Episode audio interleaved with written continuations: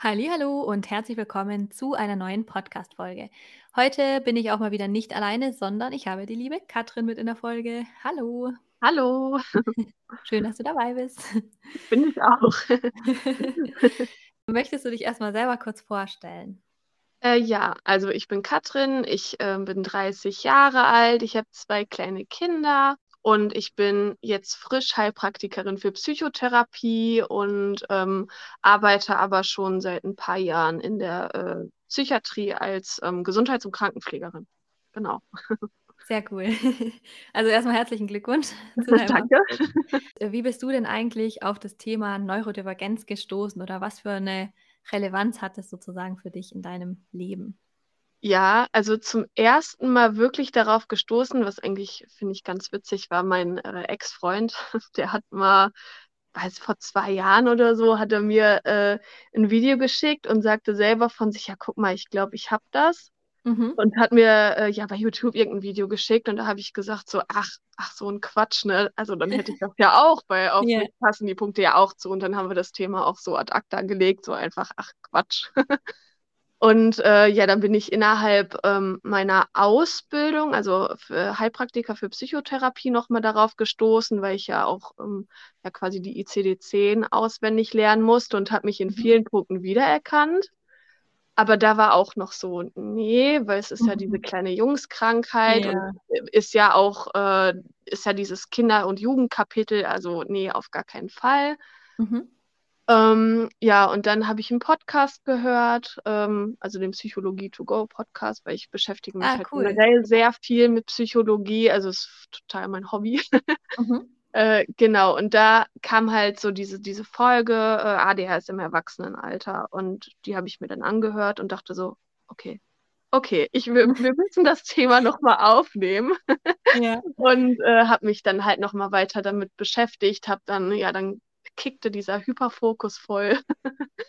Und ich habe mich echt lange und viel damit beschäftigt. Also habe jetzt auch, also klar bei Instagram geguckt, aber mir ist halt vor allem auch nochmal wichtig, so fachlich auch nochmal mehr Hintergrundwissen zu haben. Und das halt, mhm. halt, hat halt beides gepasst. Also so diese Sachen, die Betroffene selber ähm, sagen und eben auch die fachlichen Sachen. Und dann habe ich mich auch, ja, habe ich mich auch für eine Diagnostik dann ähm, also um eine Diagnostik gekümmert und hatte auch jetzt im, im Mai, Anfang Mai den ersten Termin und habe aber erst im September tatsächlich den zweiten mhm. für die finale Diagnose. Genau, und dann im Zuge dessen, weil ich mich ähm, da auch mit jemandem ausgetauscht hatte, der hier in der Nähe wohnt, weil ich, also ich glaube, das kennt so jeder, diesen Knoten im Kopf, dass man echt sucht, so, hä, wie, wie kann das denn sein und warum habe ich das vorher nicht bemerkt? Mhm. Und man stellt das dann ja auch irgendwie ein bisschen in Frage. Ja, und dann hat mir der Austausch mit jemandem total gut geholfen und sie kam dann auch auf das Thema äh, Autismus mit und hat mir da so ein bisschen was äh, drüber erzählt und da war dann auch so, okay, warte mal, da sehe ich auch sehr viele Parallelen. Ja. Hab dann auch in deinem Podcast viele, also du hast äh, ja auch die, den Verdacht und hab mich da auch super gut mit identifizieren können oder auch mit mhm. den anderen äh, Gästinnen, die dann auch beides irgendwie hatten und dachte, okay, ich muss da irgendwie auch nochmal einsteigen. Ich bin jetzt auch in einer Autismus-Selbsthilfegruppe, die mir ganz gut hilft und mhm. äh, ja, das ist so ja mein Weg bisher. Sehr genial. Ja. Aber spannend, wie sich das irgendwie oft überschneidet, dass irgendwie, glaube ich, die meisten Menschen, die das erste Mal so damit konfrontiert sind, denken, nee, das kann ja gar nicht sein. Genau, ja. Das glaube ich sehr häufig so. Ähm, das heißt, welche Vorurteile, die du dann am Anfang so hattest, wa warum du dann auch gesagt hast, okay, das passt überhaupt nicht, haben sich denn für dich jetzt im Laufe deiner Informationsgeschichte sozusagen nicht bewahrheitet? Ja, der größte Vorurteil ist natürlich, dass es so eine kleine Jungskrankheit ist. Mhm. Also, dass äh, Mädchen da ja vollkommen unterm Radar fallen ja. und dass sich das äh, ja bei Mädchen ganz anders äußert und halt auch so, wie ich das dann erlebt habe. Also ich habe zum Beispiel, wo ich immer dachte, nee, das kann ja nicht, hatte zum Beispiel keine Probleme in der Schule. Also es gab phasenweise mal Probleme, also ich glaube von der fünften bis zur achten Klasse. Mhm. Ähm, da habe ich dann aber auch, also ich habe dann auch ähm, Mobbing-Erfahrungen tatsächlich gehabt und ähm, habe dann aber auch die Schule gewechselt. Mhm. Und äh, auch da hatte ich dann keine Probleme mehr. Ich hatte dann aber auch tatsächlich mit der, also ich war auch generell krank und oft nicht in der Schule, weil ich mit der Schilddrüse da irgendwas hatte und dann hat sich das auch mit OP und so weiter und mit Schulwechsel alles gebessert und ich bin immer echt gerne zur Schule gegangen mhm.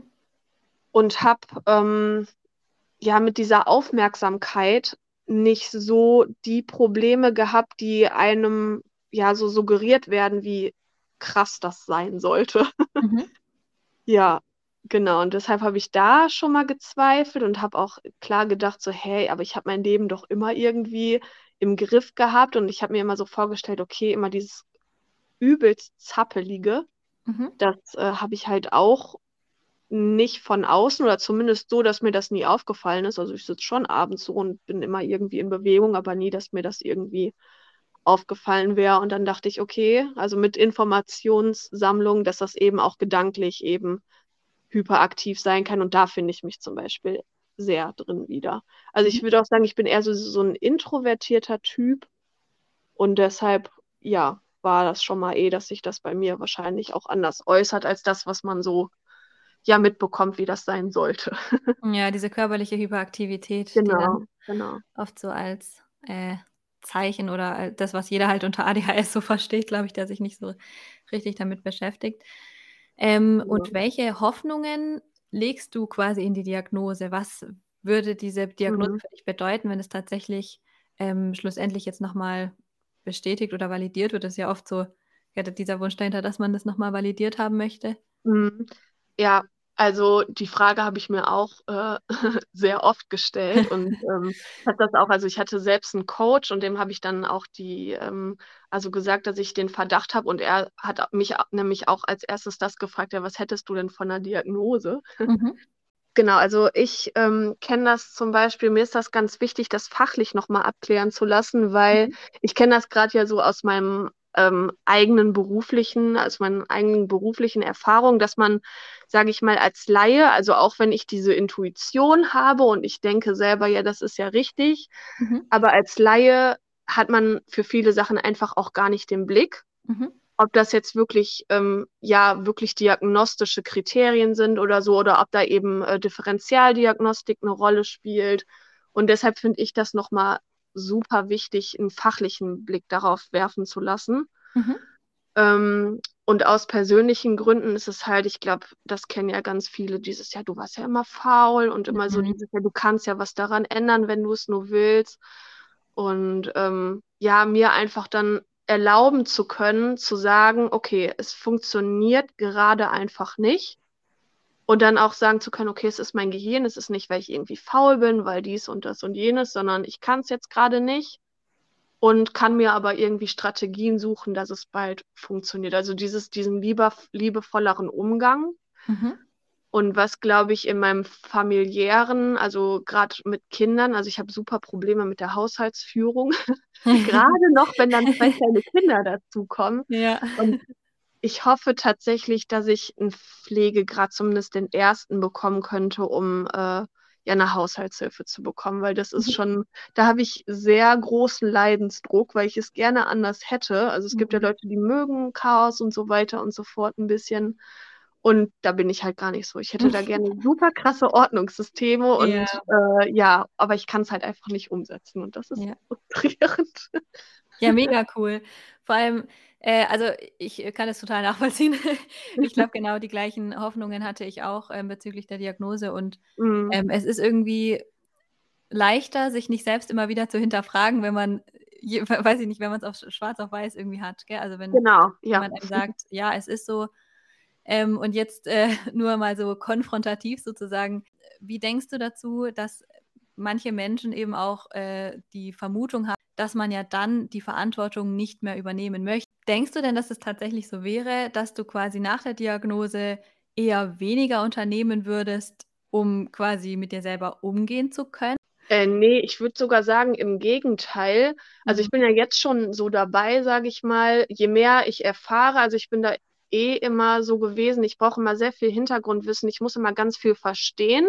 Mhm ja, um mein Verhalten irgendwie, sage ich mal, anpassen zu können. Oh ja. Weil ich finde es total wertvoll zu wissen, was, also was ich habe oder was einfach los ist, um sagen zu können, okay, dann weiß ich ja, welche Strategien ich anwenden muss. Mhm. Und ich glaube, da bin ich dann sogar eher noch mehr gewillt, mir passende Strategien zu suchen und auch mal zu sagen, okay, die Strategie passt gerade irgendwie nicht, ich Mhm. muss mir eine neue suchen und äh, ja, vielleicht dann die alte wieder aufnehmen. Also ich glaube einfach dieser, ja, dieser Umgang wird dann einfach noch, also der wird dann einfacher, glaube ich. Ja. Ja. Ja, genau. Und ich glaube, das ist halt auch der entscheidende Unterschied zu einer Ausrede, würde ich jetzt einfach mal Genau, behaupten. Weil ich genau. glaube, 'ne Ausrede wäre ja, ich suche jetzt keine Strategien mehr und, ähm, sage jetzt halt einfach immer: „Na ja, es ist halt einfach so, ich kann ja eh nichts tun.“ Ja. Aber ich glaube, genau das ist ja das wahrscheinlich, was man eher vor der Diagnose macht, gell? Genau, ich glaube, die Diagnose hilft auch, sich, ähm, sorry. Ich glaube, die Diagnose hilft eben auch so, also zumindest mir, mich noch mal selbstwirksam zu fühlen. Total, ja. Weil dieses dieser also ich mit dieser Schwebezustand nicht zu wissen, was los ist. Also grade auch in diesem Thema Autismus, sage ich mal, weil für mich ist Autismus noch mal 'n viel größeres und zentraleres Thema, weil ADHS, da sage ich so: „Ja, alles klar, das passt einfach.“ Mhm. Und, äh, ja, bei Autismus bin ich immer noch in der, äh ja, in der krassen Recherche, sage ich mal, um das auch zu verstehen, weil das einfach ich glaube, das ist noch mal so 'n anderes Feld, was einfach noch nicht verstanden wird. Mhm. Und, Ja, ähm echt mega ja. interessant, dass du das sagst, weil bei mir ist das auch so. Ich weiß nicht, vielleicht liegt es auch da dran, dass man zu Autismus nicht so viel intuitive Informationen findet wie zu Ja. ADHS. Genau, ja. Weil ich weiß nicht, ob's dir auch so geht, aber mit solchen Informationswebseiten, wo dann mal so in 3 Zeilen zusammengefasst wird, was es jetzt sein soll, kann man ja oft selber irgendwie auch nicht viel anfangen, weil man sich da nicht unbedingt wiederfindet. Mhm, genau. Ich finde auch, es ist ja noch mal 'n Unterschied, ob jemand ADHS und Autismus hat oder zum Ja. Beispiel nur autistisch ist, weil ich kann mich bei den reinen Autisten oder Autistinnen nicht so wiederfinden wie in der Mischform. Ja.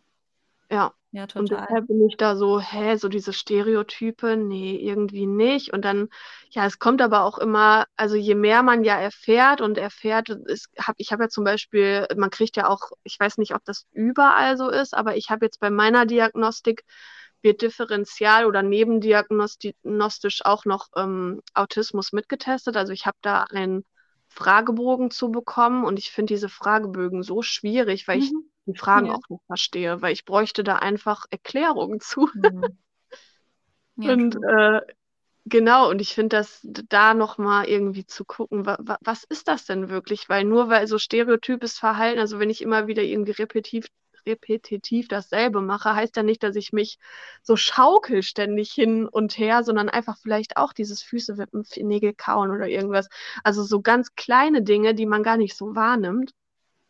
Und, äh, ja, diesen Prozess habe ich grade, dass ich teilweise merke: „Okay, ich bin vielleicht doch autistischer, als ich dachte.“ So grad in der in der letzten Folge mit der Sira war das, glaube ich. Ja. Genau, da dachte ich. „Okay, in manchen Sachen so manche diese Struktur, das, äh, hätte ich gerne, kann ich leider nicht so umsetzen, wie ich es gerne hätte.“ Ja. Ähm, aber in vielen Sachen so, die unterm Radar, sage ich mal, ablaufen, die nicht so in diesen diagnostischen Kriterien so sind, also das, was man dieses Verhalten, was man so also, ne, was man so denkt, wie's Ja. aussieht, das habe ich halt nicht, aber dieses Unterschwellige, da denke ich so diese innere Welt, sage ich mal, da trifft das total zu. Ja, irgendwie hat es Mhm. auch sehr viel mit Sprache zu tun, gell? Also, ein Mhm. Begriff kann ja komplett unterschiedlich interpretiert werden Genau. und 'ne unterschiedliche Bedeutung zu dem haben, wie's zum Schluss gemeint ist. Zum Beispiel Ja. ist, glaube ich, auch ein Vorurteil immer, dass Menschen mit ADHS nicht planen können. Mhm. Und, ähm, ich glaube, sehr viele Menschen mit ADHS würden sagen: „Doch, ich kann planen.“ Ja. Ähm, und was, glaube ich, eigentlich eher damit gemeint ist, würde ich sagen, ist, dass es schwierig ist, in einer Situation kognitiv zum Beispiel verschiedene Dinge mit einzubeziehen in eine Entscheidung und so zu planen. Aber, J sage ich ja. mal, als Laie würde niemand sagen, dass das Planen ist, sondern als Laie würde jeder sagen, Planung bedeutet, äh, weiß ich nicht, ich schaffe mir 'ne Organisation an oder Mhm. strukturiere mich und so weiter. Und auch wenn es natürlich auch 'n schweres Unterfangen ist, ähm, gibt's auch Leute, die das perfektioniert haben und und Ja. so weiter. Also, das sind ja auch so Begriffe, die vielleicht sage ich mal, in der Wissenschaft dann wieder anders verwendet werden können als jetzt ähm, in der Alltagssprache und die Ja. natürlich als betroffene Person ja auch unglaublich verwirrend sind, wenn man die liest und sich denkt: „Ne, das sehe ich jetzt bei mir halt gar nicht so.“ Genau, weil ich finde, so wie das beschrieben ist, man hat immer so diese Vorstellung, dass man ähm, einfach total eingeschränkt sein muss. So, Mhm. es darf gar nichts funktionieren. Also es darf nicht mal, ich kann nicht mal anfangen zu planen quasi. So, also Mhm. so war dann mein Denken so, hä, aber ich kann doch planen. Ja gut, ich kann wirklich, ich, dass ich da manche sehr wichtigen Dinge bei vergesse. Ja. Ähm, ne, das war erst mal gar nicht in meinem Kopf drin und ähm, ja. Ja, das ist echt Ja. Vor allem, Ja. weil ich glaube ich meine, viele halten sich ja dann kurz, dann liest man halt so einen weiß ich nicht, wenn man jetzt da recherchiert und dann gibt's da auf vielleicht 'ner Informationswebseite so eine Seite da drüber. Na gut, aber die wenn die Sachen halt unglaublich detailliert und komplex sind, ist es halt auch schwierig, das zusammenzufassen und Mhm. ja, das ist deswegen finde ich, ist es halt eigentlich, glaube ich, wichtig, dass es Leute gibt, die sehr detailliert darüber sprechen, wie sich das anfühlt, weil sonst kann man halt wenig damit anfangen und, äh, ja, sich vielleicht wenig damit identifizieren oder irgendwie. Ja, total, weil die die Wahrnehmung ist ja auch total subjektiv. Also, Ja. selbst wenn ich, ähm weiß ich nicht, wenn jemand genau die gleichen Ausprägungen hätte, ähm, wie ich, dann es kann ja immer noch sein, dass ich das ganz anders wahrnehme als die andere Person, ne? Auf Also jeden Fall. Ja. ja, für mich auch noch mal. Also, das deshalb finde ich grade, was man ja sagt, dieses Jahr bei Instagram sollte man sich keine Informationen einholen. Mhm. War so, ja doch, weil da erlebe ich halt, wie die Leute denken und fühlen, weil mir mich mir bringt nur ein reines Fachbuch leider irgendwie nichts, weil ich Ja. eben ne, weil man diese Sachen nicht fassen kann. Ich Ja, kann's einfach total. nicht ich kann das nicht greifen. Das ist echt so, es ist nicht greifbar.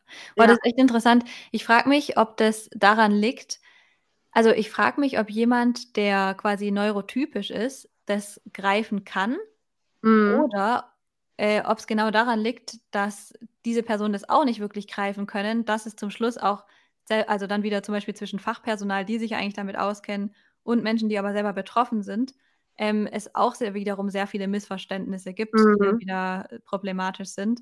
Ich ich glaube, es würde einfach äh, generell auch dem Fachpersonal und auch Menschen, die selber neurotypisch sind, guttun, sich mit, ähm, ja, Erfahrungsberichten oder so auseinanderzusetzen, weil das einfach noch mal 'ne ganz andere Sichtweise und Kommunikation Mhm. beinhaltet, die man vielleicht vor allem also, auf jeden Fall jetzt noch nicht wissenschaftlich zum Ausdruck bringen Ja.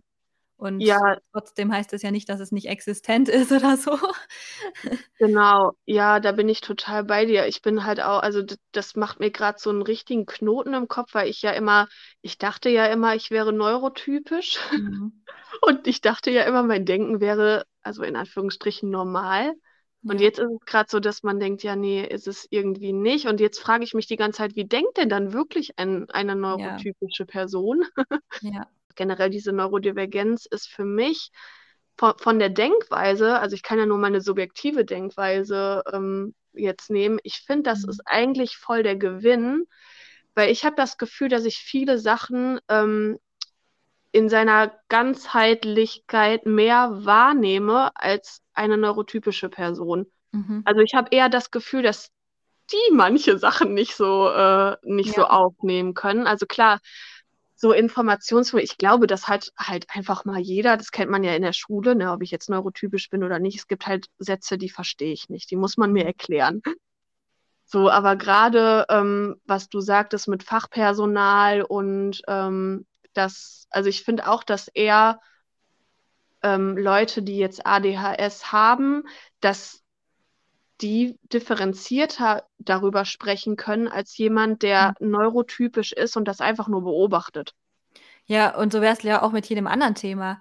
Also, ich meine, Genau, wenn ich bei ja. 'nem Ereignis war, werde ich auf jeden Fall differenzierter darüber sprechen als jemand, der nicht da war, aber es Ja. im Fernseher die Zusammenfassung angeguckt hat.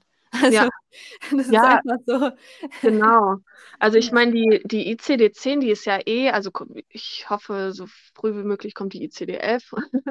Aber, ähm, ja, grade wenn man da guckt, diese diagnostischen Kriterien, die sind ja einfach tatsächlich nur das sind ja eigentlich nur Beobachtungen, wenn man so Mhm. möchte, weil da steht ja zum Beispiel äh, es ist ja da noch differenziert zwischen frühkindlich und Asperger-Autismus, sage ich mal. Mhm. Und ich muss, wenn ich jetzt dazu geprüft worden wäre, hätte ich sagen müssen, dass frühkindliche Autisten oder Autistinnen ähm, nicht ähm, keine, keine Liebe brauchen oder Körpernähe brauchen. Aber woher weiß man das denn? Warum sollte jemand, der, der einen frühkindlichen Autismus hat, keine Nähe wollen? Also es ja. kann sich ja einfach nur anders äußern, aber ne, man weiß ja nicht, wie die wirklich darüber denken. Und es ist so ein bisschen, also ich kann doch nicht behaupten, dass jemand keine Liebe spürt, keine Liebe haben möchte, keine Nähe haben möchte ja, finde ich ein bisschen schwierig, so immer diese, ja, diese äußerlichen Beobachtungen ohne die Innenwelt da mit äh, hineinzubringen. Ja. ja, total, weil wenn man das jetzt, also ich mag immer so dieses Beisp Beispiel mit der Person, die im Rollstuhl sitzt. Äh, wenn jetzt eine Person, die im Rollstuhl sitzt, nicht in die Bäckerei reinkommt, würde vielleicht auch jemand, der nicht versteht, dass sie da nicht reinkommt, sagen, ähm, na, die will vielleicht auch einfach nicht zum Bäcker und ja, deswegen wollen ja. halt Personen, die im Rollstuhl sitzen, einfach auch nicht zum Bäcker gehen. Aber das hat halt damit überhaupt nichts zu tun. Ja, voll, das ist voll das gute Beispiel. Ja. Aber genau. wenn er das beobachtet, der würde das vielleicht äh, schlussfolgern, aber es hat halt ja. mit was anderem zu tun und auch mit Zugängen und auch ähm, damit, ähm, dass man vielleicht Zuneigung und Liebe braucht, aber dafür zum Beispiel sehr viel Vertrauen braucht oder vielleicht mhm. in einer größ größeren Gruppe oder was weiß ich. Genau. Dass halt einfach ja. die Bedingungen anders sein müssen und dass es nicht einfach so verallgemeinert werden kann oder einfach so geschlussfolgert werden kann. Ja, genau. Ja. Und das sehe ich ja zum Beispiel auch bei mir in der, äh, in der Psychiatrie. Es werden ähm, die Leute, also generell wird Neurodivergenz, ich weiß, irgendwie existiert das anscheinend nicht. Mhm, ja. Also, es, ne, also man braucht da irgendwie so, gerade beim Fachpersonal, ähm, ja, einfach nochmal Aufklärung, wie sich das auch äußert. Ähm, ja. ja. weil ich glaube, es gibt auch so viele Fehldiagnosen einfach, also oh, ja. gerade bei, bei, bei ähm, ja, weiblich Gelesenen, dieses, also wenn man da in diese, diese ADHS-Richtung geht, hat man einfach eher Borderline, weil das ist ja, passt ja eher, ne? Mhm. Ich bin mhm. ja ein bisschen, ja, ein bisschen emotional und äh, keine Ahnung und ja. ja. Deshalb würde ich mir auch wünschen, dass es, ähm, ja, dass es auch in der Klinik einfach mal, ja, ein bisschen, dass das Thema so ein bisschen mehr aufgenommen wird und sich dann nochmal weitergebildet wird, weil man lernt das in der Ausbildung einfach nicht. Ja. Das und genau das ist der entscheidende Punkt, dass äh, es Menschen gibt, die das ja kritisieren, dass das Thema so größer wird und äh, mhm. äh, Raum einnimmt, wo ich mir nur so denke, naja, aber solange sich entscheidende Punkte nicht geändert haben und solange in entscheidenden Punkten die Information scheinbar noch nicht angekommen ist, obwohl ja. es ja eigentlich immer größer wird, ist es halt trotzdem nicht genug. Also ich finde, davor kann man das halt auch leider nicht in dem Sinne nicht ähm, sagen, dass es irgendwie zu wenig wäre, wenn quasi die entscheidenden Dinge immer noch so laufen, wie sie es tun. Genau, auf jeden Fall. Ja, und ähm, ich habe gerade den Faden verloren. Ich hatte gerade einen Gedanken dazu. ähm, nee, dass es einfach, ja, dass es wichtig ist, mhm. das sichtbar zu machen, weil es haben erstens alle was davon. Auf jeden Fall. Und ähm, ja, einfach weil, weil ich glaube, also das ist nur meine Hypothese und meine Theorie, ich glaube nämlich eigentlich gar nicht, dass äh, Neurodivergenz so was Besonderes ist. Ich glaube, dass sehr, sehr, sehr, sehr viele Menschen mhm. äh, diese Art zu denken haben, aber dass es einfach dadurch, dass die Gesellschaft eben immer so war, also man musste ja viele Sachen, das heißt musste, man hat einfach viele Sachen nicht geäußert. Mhm. Und äh, ich glaube halt einfach, dass diese Denkweise, die wir haben, dass die eben, ja, dass die eigentlich schon auch mit eher typisch sein kann. Also, dass es sehr viel häufiger auftritt, ähm, als man bisher denkt und dass es irgendwie normaler ist, als man als man irgendwie denkt. Aber dass viele Leute, ich, ich sage das immer so, dass, also für mich gibt es halt auch dieses Gesunde, also mhm. psychisch mhm. Gesunde nicht, weil jeder hat ja so Anteile, sage ich mal, und ich kenne auch im persönlichen Umfeld einfach viele, die sehr auffällig sind, aber die werden ja gar nicht in irgendeine Statistik erfasst, weil sie eben irgendwie, weil, weil das Umfeld das mitmacht oder die auch mhm. sagen, nee, also so Psychologen oder so, nö, warum sollte ich denn da hingehen? Ne? Also ich weiß nicht, ob du weißt, wie, sie, wie ich das meine. Ja, ja. ja. Dass da halt auch leider die das immer noch oft, äh, negativ bewertet wird oder sich da Hilfe zu suchen oder so und dementsprechend es ja auch vieles gibt, was gar nicht in der Statistik erfasst wird und Genau, trotzdem da genau. ist. Also Ja, genau. Also, ich glaube, das ist halt alles irgendwie da und das ist Ja. einfach es ist 'ne menschliche Facette, sage ich mal. Ja. Ja. Klar, und genau deswegen, wie du auch sagst, weil die Zahlen so hoch sind, ist es, glaube ich, umso wichtiger und natürlich wär's schön, wenn's auch wichtig wäre, wenn weniger betroffen wären, aber dass sich Mhm. halt unsere Gesellschaft verändert und dass die Bedingungen verändert werden und dass die Zugänge auf jeden Fall verändert werden. Weil Genau, genau, ja. ich glaube, dann könnte auch viel an psychischen Erkrankungen, die zum Schluss vielleicht eher daraus resultieren, dass Menschen sich immer anpassen müssen und ihren Weg irgendwie nicht gehen können und nicht so sein können, könnten dadurch, glaube ich, schon verringert werden. Ja, finde ich auch total. Also, ich sehe es ja eh man sagt ja immer, ähm, dass es immer so die Aufgabe eines Einzelnen ist, irgendwas zu verändern, aber ich sehe halt auch immer mehr ich glaube, in viel vielerlei Hinsicht ist es halt auch einfach 'n gesellschaftliches Problem. Viele Sachen werden nicht angesprochen, viele Sachen werden immer noch also, grade wenn man so auf Insta ist, dann ist man so in seiner Bubble und man denkt: „Ja, das ist ja jetzt normal.“ Also, ich bin jetzt grade zum Beispiel bei ähm, bei der Elternschaft. Also, da merke ich grade meine Neurodivergenz halt auch am meisten. Mhm. Ähm, ja, und das ist halt da auch immer man ist so in seiner Bubble und denkt, es ist ja normal, dass die äh, dass man keine Anforderungen hat, also, dass es okay ist, wenn man mal nicht alles schafft und so.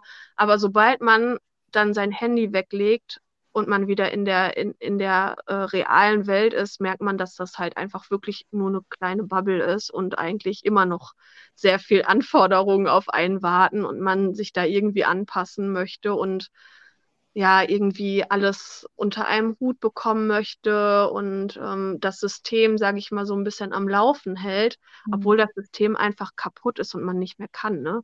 Also, grade so so Richtung Burnout, so mütterlicher Burnout, sage ich mal. Ähm, ja, ich finde, da darf halt auch noch mal sehr viel aufgeklärt und, äh, verändert werden. Auf jeden Fall. Und ich meine, klar, natürlich hat jeder auch selbst in dem Sinne die Verantwortung ähm, die ja, die Verantwortung, sich glücklich zu machen und so weiter, aber wir leben Mhm. in 'nem System und man kann Genau. einfach nicht kleinsprechen, dass dass das in dem Sinne 'ne Auswirkung auf einen hat und dass die, äh, Bedingungen, die in dem System gegeben äh, sind, natürlich Auswirkungen darauf haben, Ja. wie gut man auch selber die Verantwortung dafür übernehmen kann schlussendlich. Genau. Also, ist ganz Ja. klar und auch natürlich, wie ähm, wie du jetzt auch meintest, zum Beispiel, wenn natürlich in 'nem System es immer noch, äh, negativ bewertet wird, sich jetzt psychologische Hilfe zu suchen. Mhm. Natürlich ist es natü also, auch für die einzelne Person dann schwieriger, die Verantwortung dafür zu übernehmen. Also, das ist ja das kann man, glaube ich, nicht leugnen, dass ähm, Ja, dass total. das s äh, damit auf jeden Fall zusammenhängt. Ja, und selbst wenn Menschen sich psychologische Hilfe suchen, was ja auch Mhm. mal gut ist, aber ich finde auch so, es ist ja noch mal eine Sache, sich mit sich selber also, da habe ich zum Beispiel viele Probleme mit ich beschäftige oder oder beschäftige mich gerne mit mir und ich bin zum Beispiel so: „Alle Menschen sollten doch nett zueinander sein“ und so diese Gemeinschaft und keine Ahnung, ne? Also, einfach wirklich, ja, so 'n Friede, Freude, Eierkuchen-Leben und alle sind lieb und alle sind offen und ehrlich zueinander. So, und da habe ich, ähm, ganz viel dazugelernt die letzten Jahre. Aber es bringt mir ja trotzdem, sage ich mal, in dem Sinne dann nicht viel, wenn ich merke, dass mein mein ganzes Umfeld nicht so ist. Also, ich kann ja nicht mein Mhm. Umfeld verändern. So, Ja. und da habe ich zum Beispiel ganz, ganz große Probleme mit, so dieses immer wieder zu merken: „Ne, warum sind die Leute denn nicht so ehrlich Mhm. miteinander?“ Also, grade Thema Kommunikation, dass dass es für mich viel die Kommunikation nicht klar ist. Mhm. Man Ja. denkt ja, okay, man ist ehrlich miteinander, so und dann, äh, ist so: „Hä, aber wieso? Du hast mir das doch ganz anders gesagt.“ Also, ne, Ja. diese dieses ja, diese nicht klare Kommunikation, da habe ich sehr große Schwierigkeiten mit. Ja, das Und, stimmt. ähm, Und im ja. Endeffekt wird wahrscheinlich auch vieles immer 'n Kompromiss bleiben. Also Mhm. dass grad wenn's jetzt um Kommunikation geht, ähm, ist es natürlich schwierig, auf der einen Seite sich selbst anzupassen und auch wenn die andere Person einem entgegenkommt, wird trotzdem alles solange man jetzt nicht vielleicht sogar beide neurodivergent sind und die gleichen Bedürfnisse haben, ist es halt Ja. immer schwierig, da 'n Kompromiss zu finden und so weiter. Genau, Das ist ja. auf jeden Fall immer 'ne Herausforderung, das stimmt. Ja. Ja. Und man lebt halt im sozialen System und solange man sich jetzt nicht komplett distanziert und irgendwie alleine nach Timbuktu zieht, wird man damit Genau. wahrscheinlich auch immer irgendwie zurechtkommen müssen und das wird immer irgendwie Ja, total. Ja. Also, da kann man eben einfach nicht nicht so viel ändern, wie man vielleicht als Individuum bräuchte. Und deshalb finde ich das aber eben in der Gesellschaft so wichtig, dass, ähm ja, dass dass alle irgendwo sehen, dass dass man 'ne Verantwortung hat und nicht ähm, nicht nur jeder Einzelne, sondern dass äh, ja, dass wir eben 'ne Gemeinschaft sind. Und, äh Ja. ja, genau. Und das ist ja auch in der Psychotherapie oder so, äh, dass ja oft in der Psychologie so diese systemische Ebene manchmal 'n bisschen vernachlässigt wird. Und Mhm. soweit ich weiß, ist das zum Beispiel auch jetzt eher im im europäischen Raum auch so. Ich glaube, in äh, in den USA wird zum Beispiel diese Community Psychology oder so sogar also, ist die sogar noch viel weiter verbreitet oder so als jetzt irgendwie bei uns. Äh, und Mhm. welche Schwerpunkte dann wieder die Forschung hat und die Wissenschaft und keine Ahnung, das hat ja auch alles mit 'nem System zu tun, in dem man ist Mhm. und wie Ja, viel ja. Wert auf die Verantwortung für das eigene Individuum oder halt, ja, für das System gelegt wird und so weiter. Das hat halt alles mit der Gesellschaft schlussendlich auch zu tun, in der man lebt und Mhm, deswegen kann man, genau. äh ja, muss sich eben auch im System schlussendlich was verändern, damit die Leute da drin sich auch verändern können, sonst Ja, genau. schwierig. Ja. Ja, aber ich glaube, wir sind da grad ich glaube, wir sind da grad eigentlich in 'nem guten Wandel und wenn noch ein bisschen Zeit vergeht also, ich weiß nicht, ob wir's noch miterleben, aber ich glaube, wir sind grad schon, ja, in so 'ner Zeit, wo sich vieles, vieles ändert. Ja. Und, ähm, ich bin ich gespannt, auch. wo's hingeht. Äh, genau, und was ich dich noch fragen wollte, ähm, du hast ja auch gesagt, dass du dann schon sehr viel über das Thema gelesen hast und dich Mhm. eingelesen hast und natürlich hast du ja dann auch durch deine Ausbildung, die du jetzt abgeschlossen hast, ähm, wahrscheinlich auch sehr viel gelernt über das Thema Psychologie im Allgemeinen und so weiter. Ja, ja. Äh, gibt es denn dann irgendwelche Sachen, die du jetzt auch vor deiner Diagnose irgendwie schon für dich mitnehmen konntest, die irgendwie hilfreich für dich waren im Umgang mit den Dingen, die du jetzt auch immer mehr irgendwie entdeckst und erforscht sozusagen? Hm. Also, Psycholo ich finde es immer wichtig oder, äh, für mich war's wichtig, generell so die Psychologie, mal abgesehen irgend von irgendeiner Diagnose, finde ich dieses Wissen, wie der Mensch so funktioniert, wie die Psyche funktioniert, finde ich immer total hilfreich. Ja. Und ich finde, das ist halt auch, ja, auf alles eigentlich anwendbar, weil grade weil man ist ja nicht nur ADHS, man ist Ja. nicht nur Autismus, man ist ja auch 'ne Persönlichkeit und man hat, Mhm. ähm, ganz viele andere Anteile. Und wenn man die bearbeitet, sage ich mal, und wenn man da weiß, wer man ist und wie man geprägt ist, ich ich glaube, das unterstützt das ja auch noch mal Mhm. ganz ganz gut. Und, ähm, ja, deshalb finde ich das immer ganz gut, wenn man also, für mich war die erste Frage generell also, ich habe jetzt noch keine Klienten oder Klientinnen, ich bin grad im Aufbau, Mhm. aber für mich war wichtig, bevor ich starte, mich kennenzulernen. Mhm. Jede einzelne Facette und wahrscheinlich ist das das ist ja immer 'n Prozess, 'n Ja. Lebensprozess, mal. Aber für mich war erst mal wichtig, ganz viele Sachen aufzuarbeiten, um überhaupt so, ja, 'n Pfahl für andere sein zu können und da Mhm. standhaft bleiben zu können. Ne, und deshalb finde ich, äh, ist Psychologie eben ein super wichtiges Thema für mich auch vorher schon gewesen, weil ich habe ja in der in sage ich mal, in der Jugend und deshalb ist so grade eben dieses Thema Autismus für mich so 'n bisschen, ähm, da auch drin, weil ich habe ganz viele Sachen nicht verstanden und erst als ich mich mit der Psychologie beschäftigt habe also, ich musste quasi erst mal so 'n bisschen den Menschen und die Psyche studieren, Ja. um vieles für mich einordnen zu können, weil Oh ich ja, es genau so ging's mir ja, auch.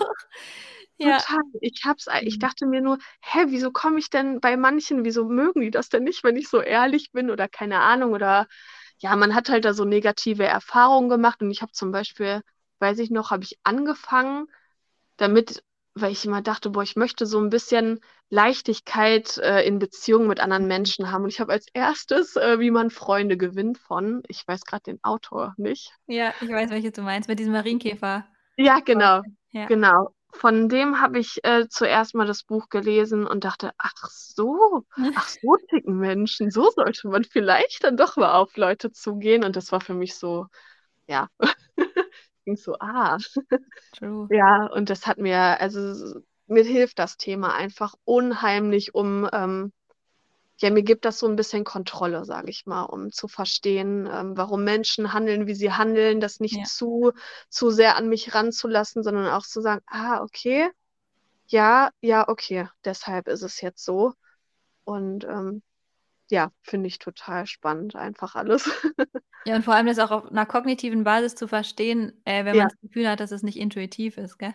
Mhm, Das finde ich halt genau. auch so cool an der Psychologie, dass man äh, vieles eben eher so auf einer kognitiven Art und Weise verstehen kann, wenn man das Bedürfnis hat, das auf die Art und Weise zu verstehen oder zu wissen, genau. Ja. Ja, total.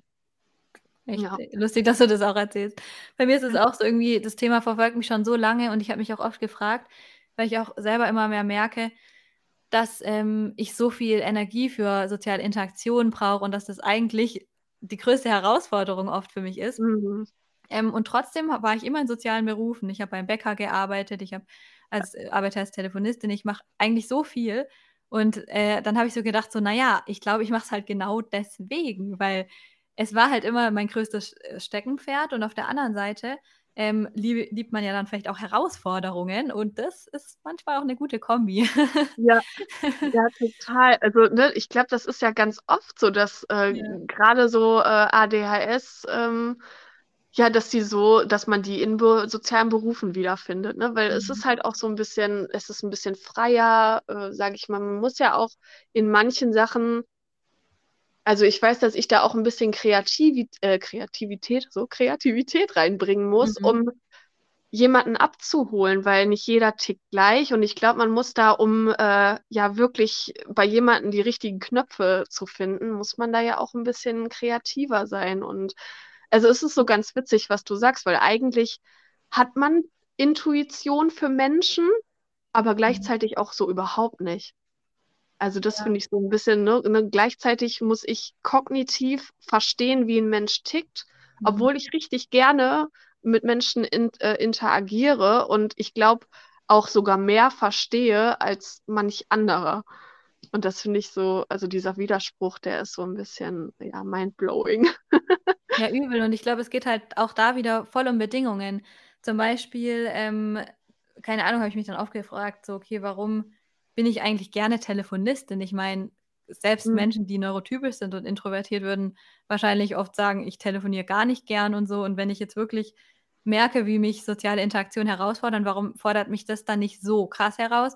Und dann habe Mhm. ich gemerkt, okay, warte mal, ich habe halt bei jedem Anruf den gleichen Ablauf. Also Ja, ich ja, frage halt immer so, wie ist ihr Name, wie ist ihre Telefonnummer und das sind hunderte verschiedene Kunden, deswegen sind es mhm. natürlich immer andere Fragen, aber dann frage ich halt bei dem Handwerker, okay, wie ist ihre Adresse und bei der Zahnarztpraxis frage ich, wie ist ihr Geburtsdatum.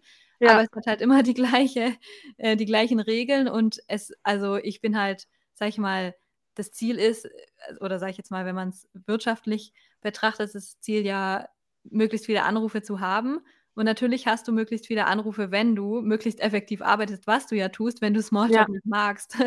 Oder ja, so. Also das sind einfach so Sachen, die dann halt schon unglaublich viel Sinn ergeben, auch wenn sie auf den ersten Blick irgendwie keinen Sinn ergeben. ja, ja, ja, das stimmt. Ja, gerade so, so mit Strukturen, man weiß dann halt, was man da tut, ne? Also kann ich ganz Ja. gut nachvollziehen. Ja, und wie, oder wie in einer Podcast-Folge. Zum Beispiel, ich liebe es, jetzt wie zum Beispiel mit dir dieses Interview zu führen, weil Mhm. es geht halt direkt um ein Thema und Ja, ähm, es ist auf jeden Fall tiefgründig. Also meistens. ja, ja, Ganz, ganz selten mal nicht, aber genau. Und äh, wenn ich jetzt aber auf der Straße jemand anspreche, dann ist das ganz, ganz sicher also nicht sofort tiefgründig und zweitens weiß man auch überhaupt nicht, über was man reden soll. Also ja, total. Sachen, die manche Sachen halt echt besonders gut mach toll machen und Ja, obwohl es eine soziale Interaktion ist, vielleicht äh, echt schön für einen sind. Oder wie du mhm. jetzt als ähm, Heilpraktikerin für Psychotherapie, ich weiß nicht, ob du das vielleicht auch daran magst, dass es halt auch auf jeden Fall immer tiefgründig und herausfordernd ist, weil es kommt ja niemand zu dir, der Genau. nicht über ein Problem sprechen möchte. Ja, ja, total. Und ich glaube, da ist es nämlich auch so dieses, äh, auch gerade bei, bei, bei deinem Job, so dieses erstens zu wissen, ich habe da eine Regel Mhm, und es kommt ja auch immer auf die Beziehung an und auf die Distanz, weil total. ich glaube, das ist nochmal, wenn, wenn ich diese Rolle habe von, ja, entweder Telefonistin oder ich bin äh, Therapeutin oder was auch immer, ähm, dann hat man ja erstens schon mal eine ganz andere Rolle, die man einnimmt, weil zum Beispiel im privaten Umfeld merke ich halt einfach, je nach Person streckt mich das einfach viel mehr an als in, ja. in meinem Beruf, sage ich mal. Ja. Und ähm, ja, gerade auch wenn man die Regeln nicht kennt und so, ne, das ist Ja. dann halt schon sehr, sehr anstrengend. Unglaublich. Ja, Ja. also entweder wenn man die Person noch nicht kennt oder wenn man halt jetzt zum Beispiel, ähm, im Beruf neu ist und dann kommen erstens die sozialen Interaktionen dazu, wo man die Leute nicht kennt und Ja. dazu ja auch noch die Aufgaben und die Regeln, die man nicht kennt. Also, Genau. Ja, aber das wenn man das hat, dann kann Ja. es manchmal sogar, ja, ganz erfrischend sein. Ja. Oder halt so Mensch, we wenn ich ich habe zum Beispiel so, ähm, ja, 'n paar Freundinnen oder Freunde, mit denen ich treffe mich gar nicht regelmäßig mit denen. Also, ich denke immer äh, da sind wir auch wieder bei Erwartungen, also, ich hätte so viele Themen. Äh, man hat ja immer die Erwartung, man muss 'n Freundeskreis haben und die am besten jeden Tag sehen und immer, ähm, ja, Ja. irgendwelche Übernachtungen und Kissenschlachten mit Freundinnen. Ne, also, so sind irgendwie Ja. meine Erwartungen im Kopf und das kann ich halt zum Beispiel nicht. Ja. Ich, äh, kann wo Menschen wochenlang nicht sehen und dann freue ich mich aber wieder auf die Person, weil ich weiß, ich kann mit der wirklich tiefgründig sprechen Ja. und dann kann man das auch stundenlang. Also, da Ja. ist so man verliert ja die Zeit da total, während jemand anderes, wo ich halt nicht genau weiß, äh, ja, ist man auf einer Wellenlänge? Wie Mhm. kann man mit dem um umgehen? Das ist für mich super anstrengend. Total. Also, ne, das mag ich dann halt nicht so gerne und möchte mich dann gerne zurückziehen. Ne, aber deshalb finde ich auch, ähm, ja, diesen Deep Talk, der ist mir halt unglaublich wichtig und deshalb glaube ich auch eben, dass, ähm, grad dann in meinem Beruf dass ich den deshalb auch ausgewählt habe, wenn man das dann halt ja permanent macht. Ja, Ja. total. Und genau daraus entstehen ja auch wieder voll die Stärken, weil, keine Ahnung, wenn ich glaube, wenn wenn du jetzt also, ich könnte mir vorstellen, dass wenn du jetzt jemand erzählst: „Ja, ich bin“ ich weiß nicht, ob du da noch arbeitest in der Pflege, in der Psychiatrie oder? Mhm, ja, ja, doch, mache ich noch. Ähm, wenn du das jetzt jemand erzählst, dass dann wahrscheinlich auch viele Menschen sagen, ähm, das hört sich sehr herausfordernd an. Und dann Mhm. wahrscheinlich auch viele Leute sagen würden: „Also, das könnte ich nicht.“ Genau, ja, total, immer so: „Was, du arbeitest in der Psychiatrie? Ja, Hut ab, also also, Respekt.“ Und ich denke immer so, ähm, äh, also, ich finde das ich finde das überhaupt nicht anstrengend. Also, klar, es gibt Geschichten, die einem nahegehen, sage Ja. ich mal, Ja. aber, ähm, zum Beispiel in der in der Somatik, also, richtig in der Pflege, mich hat das psychisch viel mehr gestresst, weil ich eben da diese Zeit für die Menschen nicht hatte. Also, die haben ja auch Redebedarf, sage ich mal. Also, es ist ja nicht nur die Pflede Pflegetätigkeit. Ich glaube, das, was die Menschen da noch am meisten unterstützt, ist ja auch eben dieses Reden. Und Ja. mich hat das so fertiggemacht, dass man keine Zeit für die hatte. So, und deshalb ist so dieses in der in der Psychiatrie arbeiten für mich einfach so 'ne Befreiung, weil ich weiß: „Okay, ich kann den Menschen geben, was die grade brauchen.“ Mhm. Und, ähm, ja, deshalb finde ich äh, finde ich eher Respekt für Leute, die wirklich noch in der Pflege arbeiten. Ja, total. Und irgendwie zeigt jetzt das Ganze auch genau das noch mal, was wir irgendwie am Anfang gesagt haben, dass, äh, glaube ich, sehr, sehr viele Menschen genau das Gleiche empfinden wie jetzt du oder ich, ähm, und quasi vor der Diagnose sich oder diesen starken Wunsch haben zu verstehen Mhm. und es einfach unglaublich wenig Informationen oder viel zu wenig Informationen noch dazu gibt, dass man das wirklich intuitiv verstehen kann. Ja. Ähm, und trotzdem versteht man sich vielleicht das 1. Mal mehr als sein ganzes Leben davor. Und Ja. warum ist man schlussendlich auf der Suche? Na ja, natürlich, um irgendwie wieder mehr die Verantwortung übernehmen zu können, um sich selbstwirksamer Mhm. zu fühlen, also, aus positiven Gründen. Und ich glaube, die wenigsten Leute denken: „Ich suche einen Grund, damit ich endlich meine ganze Verantwortung abgeben kann.“ Weil ich Ja, glaube, voll. genau das ist das, worunter die meisten Menschen vor ihrer Diagnose leiden, dass es nicht möglich ist, die Verantwortung zu übernehmen, weil man halt überhaupt nicht versteht, was das Problem ist. Genau, total. Ja. Total, kann ich so gut nach äh, also, da fühle ich zu 100 % so. Weil ich habe zum Beispiel, ähm, jetzt erst gemerkt, mit diesen mit diesem Wissen habe ich zum Beispiel verstanden, dass ich ganz oft dissoziative Zustände habe. Also, dieses diese Derealisation, äh, kenne Mhm. ich total gut. Und ich habe das vorher zum Beispiel gar nicht einordnen können. Oh, das Und ist mega spannend. Willst du mal Ja. erzählen, wie sich das für dich anfühlt? Weil das da habe ich kriege ich auch so oft Nachrichten zu und, ähm, Mhm. das habe ich tatsächlich noch gar nicht in 'ner Podcast-Folge gehabt. Ja, also ähm, also, es gibt ja ganz viele unterschiedliche dissoziative Zustände. Ähm, Derealisation und Depersoni Depersonalisation ist so das, was viele kennen. Also da muss man gar nicht irgendwie, das hat gar nichts mit irgendwelchen psychischen Erkrankungen zu tun, sondern mhm. das ist zum Beispiel, also Derealisation kennen, glaube ich, ganz viele, wenn die total unter Stress stehen. Dann ist so dieses Gefühl, boah, irgendwie lebe ich gerade wie in so einem Traum, also man gar also wie so ein Tunnelblick, sage ich mal. Mhm. Es gibt ja, glaube ich, auch den Begriff Brain Fog dazu. Mhm. Und ich glaube, das ist nämlich, also so wie sich das anfühlt, ist das nämlich diese die, die Realisation. Also es ist wie Watte im Kopf. Man hat nicht das Gefühl irgendwie, ja, man hat einfach so, so einen Tunnelblick. Und das habe ich ähm, zum ersten Mal gehabt. Da war ich ein Kind und ich erinnere mich total an die Situation noch, weil ich dieses Gefühl so irre fand. Ich habe immer permanent gedacht so, boah, nee, irgendwie, ich bin nicht in der Realität. So, mhm. das konnte ich als Kind natürlich überhaupt nicht einordnen. Mhm. Und jetzt kommen so langsam dieses, äh, dass ich das so öfter mal habe, da kam jetzt erst das Bewusstsein zu, weil man nimmt das ja so hin, weil das, man ist, das ist ja normal für einen. Ja. Man glaubt ja gar nicht, dass das irgendwie falsch oder, oder, oder, ja, dass das nicht normal sein könnte, in Anführungsstrichen. Mhm. Und ähm, genau, als Kind hatte ich das zum ersten Mal und ähm, immer wenn ich, sage ich mal, überreizt bin und überfordert bin, auch mit den Gedanken. Und wenn dann auch noch zum Beispiel, ähm, sage ich mal, ich bin gerade draußen und da scheint die Sonne auch noch ziemlich heftig und dann ist mir das alles zu viel und dann komme ich in diesen Derealisationszustand. Und äh, ja, das hätte ich nie verstanden, wenn ich mich nicht damit irgendwie auseinandergesetzt hätte. Und es gibt zum Beispiel da weiß ich aber noch nicht, ob das wirklich zutrifft. Es gibt noch einen dissoziativen Zustand, das ist die strukturelle Dissoziation. Mhm. Das findet man bei äh, KPTBS, also bei diesen komplexen posttraumatischen Belast Belastungsstörungen. Mhm. Und das ist so, ähm, ja, ich hoffe, ich erkläre das jetzt richtig, weil ich habe mich da zwar reingelesen, aber es ist sehr komplex, das Thema. Deshalb Sorry, falls es nicht so fachlich ist.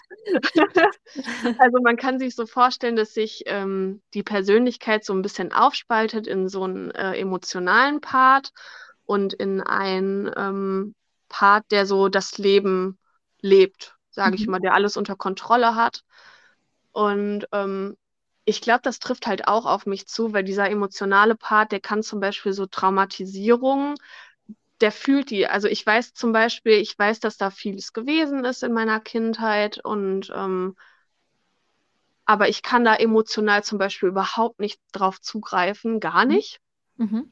Und dann muss es so Trigger geben, sage ich mal, dass man so wie, äh, das nennt man emotionale Flashbacks.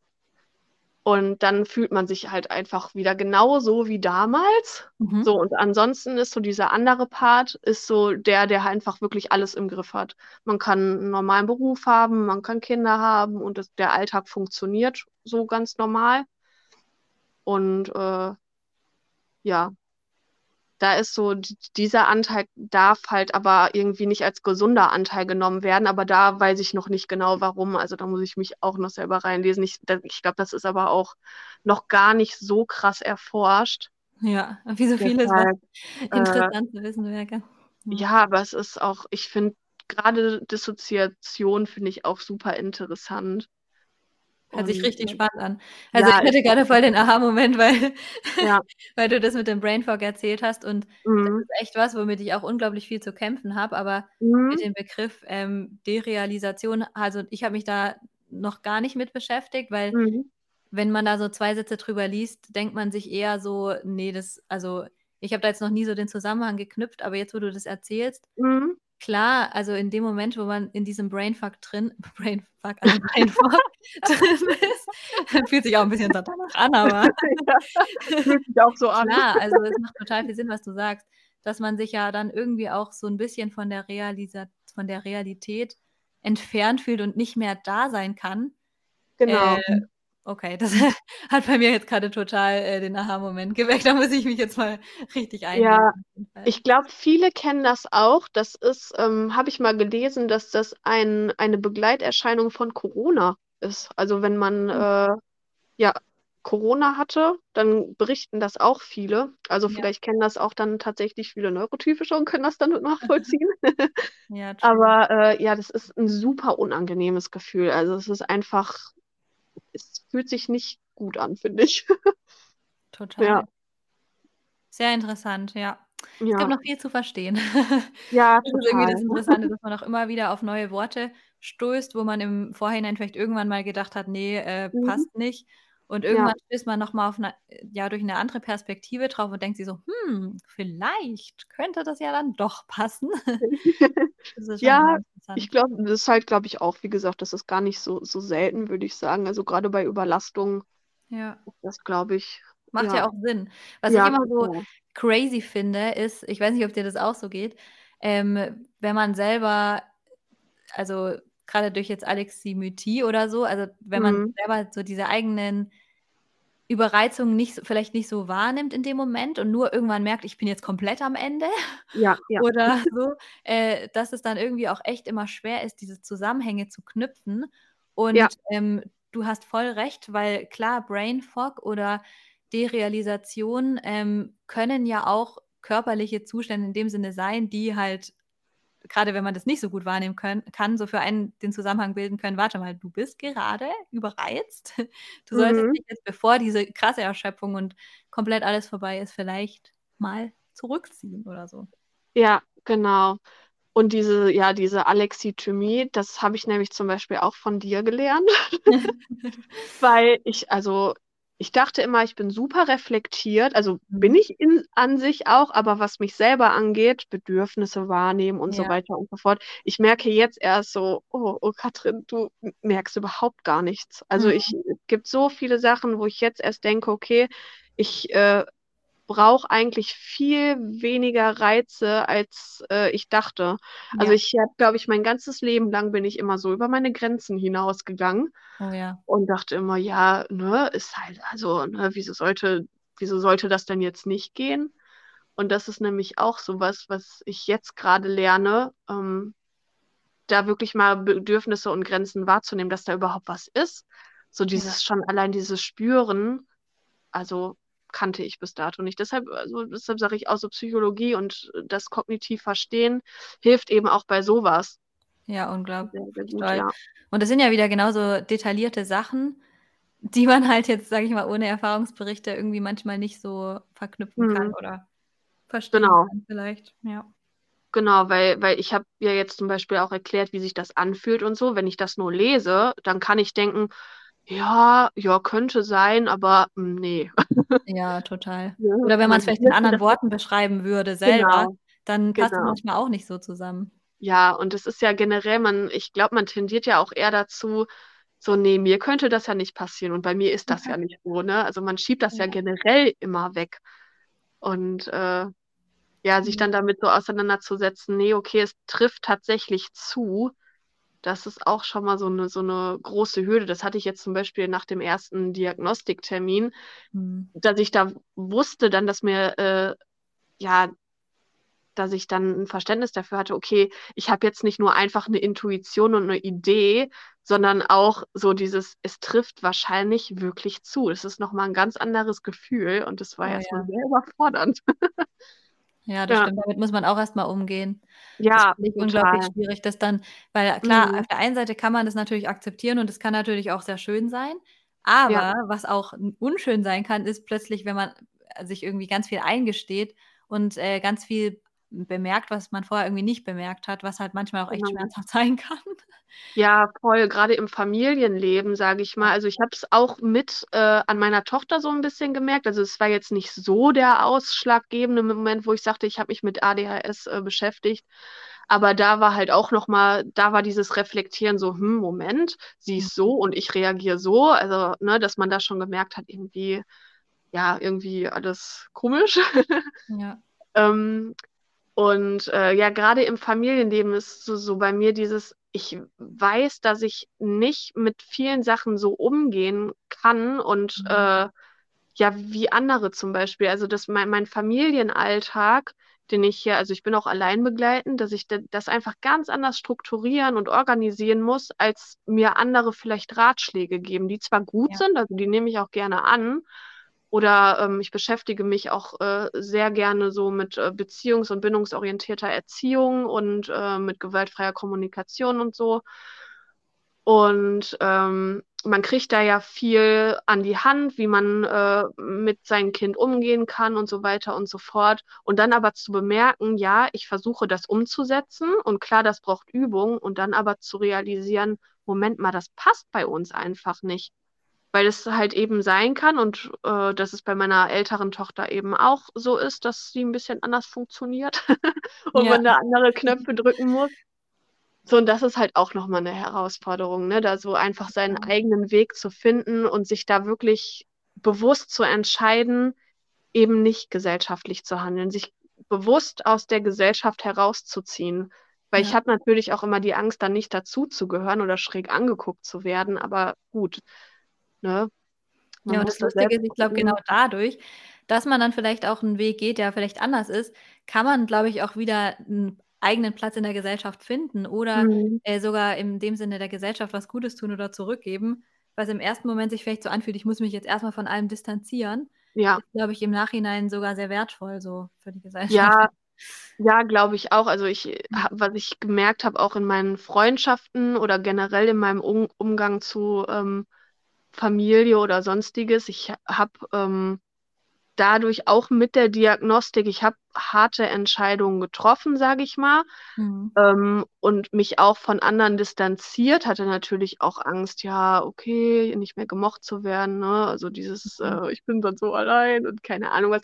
Aber im Endeffekt ist gerade auch mit der Diagnose nochmal ein Selbstfindungsprozess. Also ich finde, selbst wenn man irgendwie nicht so reinpasst, aber man hat für sich das Gefühl, sich, sich gefunden zu haben, und alle Puzzleteile so zusammenzusetzen. Man kann das dann wiederum viel leichter, ähm, ja, viel leichter annehmen, dass man tatsächlich nicht irgendwie zu irgendwas gehört. Und dann ist es auch okay, weil dann sage ich auch, nee, wenn ihr das nicht so akzeptieren könnt, dass mein Weg so ist, ja, dann müssen sich unsere Wege halt auch trennen, ne? weil ja. ich fühle, ich habe mich auch, und das ist mir auch jetzt sehr bewusst geworden, dass ich mich halt ja, sage ich mal, 30 Jahre war ich wirklich hinter einer Maske. Also ich habe jetzt erst die mhm. letzten zwei Jahre wirklich verstanden, wer ich überhaupt bin und bin gerade wie so ein kleines Kind oder wie in der Jugend, dass ich gerade erstmal merke, was ich brauche und probiere mich aus. Und vorher war es immer so, ja, ich war wirklich eigentlich nur so, wie ihr mich haben wolltet oder wie ja. ich irgendwie reingepasst habe. Total. Und das ist auch so ein sehr verrücktes, aber schönes im Endeffekt ein schönes Gefühl, ja. Ja. ja, ein schmerzhaftes und gleichzeitig auch manch und auch gleichzeitig auch schön. genau, genau. Und ich würde da auch immer wieder mhm. durch alle Hürden, die ich die letzten Jahre mitgenommen habe, würde ich auch immer wieder gehen, einfach um an den Punkt zu kommen, eins mit sich zu sein, weil das ist im mhm. Endeffekt, mhm. finde ich, am wichtigsten. Das ja, ja, auf jeden Fall. Und genau dann lernt man halt auch wieder die Leute kennen, ähm, die einen irgendwie äh, verstehen oder so. Also genau. muss sich manchmal irgendwie trennen und dann kommt aber wieder ganz viel Neues, was einen dann irgendwie total bereichert und so. Also ja, genau. Also neue Leute oder auch alte Leute, die dann aber ja. auch sogar sagen, ja, boah, endlich bist du du und ja. bist nicht irgendwie eine, eine, Schablone oder keine Ahnung was. Also, ne, selbst wenn die Leute mich nicht gänzlich verstehen, aber dieses Annehmen ist ja dann nochmal äh, viel mehr gegeben, als wenn man da irgendwas vorspielt. Und ähm, also ich finde es auch immer unfair, ja, den anderen Leuten gegenüber nicht sich, nicht man selbst zu sein, weil man gibt ja auch den anderen Leuten nicht die Chance, äh, dass die auf einen zugehen können, sage ich mal. Ja, auf jeden Fall. Ja. Das stimmt. Ja, cool. äh, gibt es denn für dich irgendwie ein Thema, das jetzt irgendwie zu kurz kam oder auch bezüglich den Themen irgendwas, was du gerne noch angesprochen hättest? Oder Mm, nee, ich finde halt für mich persönlich immer das, das Thema Elternschaft nochmal mhm. super interessant. Äh, gut, aber da könnten wir jetzt noch zwei Stunden sprechen. Das auf jeden Fall. ja. Genau, nee, es, es, hat einfach so viele Facetten. Ähm, ich glaube, das Wichtigste und so intuitiv haben wir, glaube ich, gerade für uns das Passende angesprochen. Sehr gut. Ja. Und gibt es noch irgendwas, was du den äh, Menschen, die heute zugehört haben, mit auf den Weg geben möchtest? Ja, ich glaube, also das, das für mich ist das Wichtigste, dass man so ein bisschen auf seine Intuition vertraut, also so diese tiefere Wahrheit. Ähm, da ist wirklich irgendwas, ich könnte ADHS, Autismus oder was auch immer haben und sich da nicht so sehr von den Außenstimmen, sage ich mal, beeinflussen lässt. Also man sollte die schon hören, weil man kann sich ja auch irren. Ja. Aber äh, ja, ich glaube, insgesamt die tiefe Intuition, also ich glaube, dass jeder seine innere Wahrheit in sich hat. Ja. Und ähm, ja, da auch berechtigt ist, der nachzugehen. Ob das jetzt nur eine Selbstdiagnose ist oder nicht, aber ähm, die darf auch sein und ähm, ja, dass jeder so seinen Weg gehen soll. das hört sich ja. nach schönen Abschlussworten an. Ja. Ja, dann vielen, vielen Dank, dass du heute mit dabei warst. Also ja, ich fand es auf jeden Fall mal wieder sehr spannend und interessant, was du so erzählt hast. Und ähm, ja, sehr cool. Also ich bin auf jeden Fall gespannt, was man dann alles noch so von dir hört. Ja, ich, ich bin auch sehr gespannt. ja, genau. Und äh, falls ihr Lust habt, ähm, der Katrin zu folgen oder mal zu schauen, was sie so auf Instagram produziert oder wie es mit ihrer ähm, Selbstständigkeit als Heilpraktikerin für Psychotherapie weitergeht, dann schaut gerne mal bei ihr auf Instagram vorbei und ich verlinke euch natürlich auch nochmal alles unten ähm, in den Show Notes. Dann könnt ihr da euch mal durchklicken, wenn ihr möchtet. Und wenn es für dich auch okay ist, ja. dass ich das verlinke. Bin zwar nicht immer so ganz aktiv, aber ich versuche es. Ich bin gerade im Aufbau. ja, genau. Mm, genau, und ansonsten wünsche ich euch natürlich auch noch einen wunderschönen Tag. Bleibt so, wie ihr seid und bis zur nächsten Folge. Tschüss. Tschüss.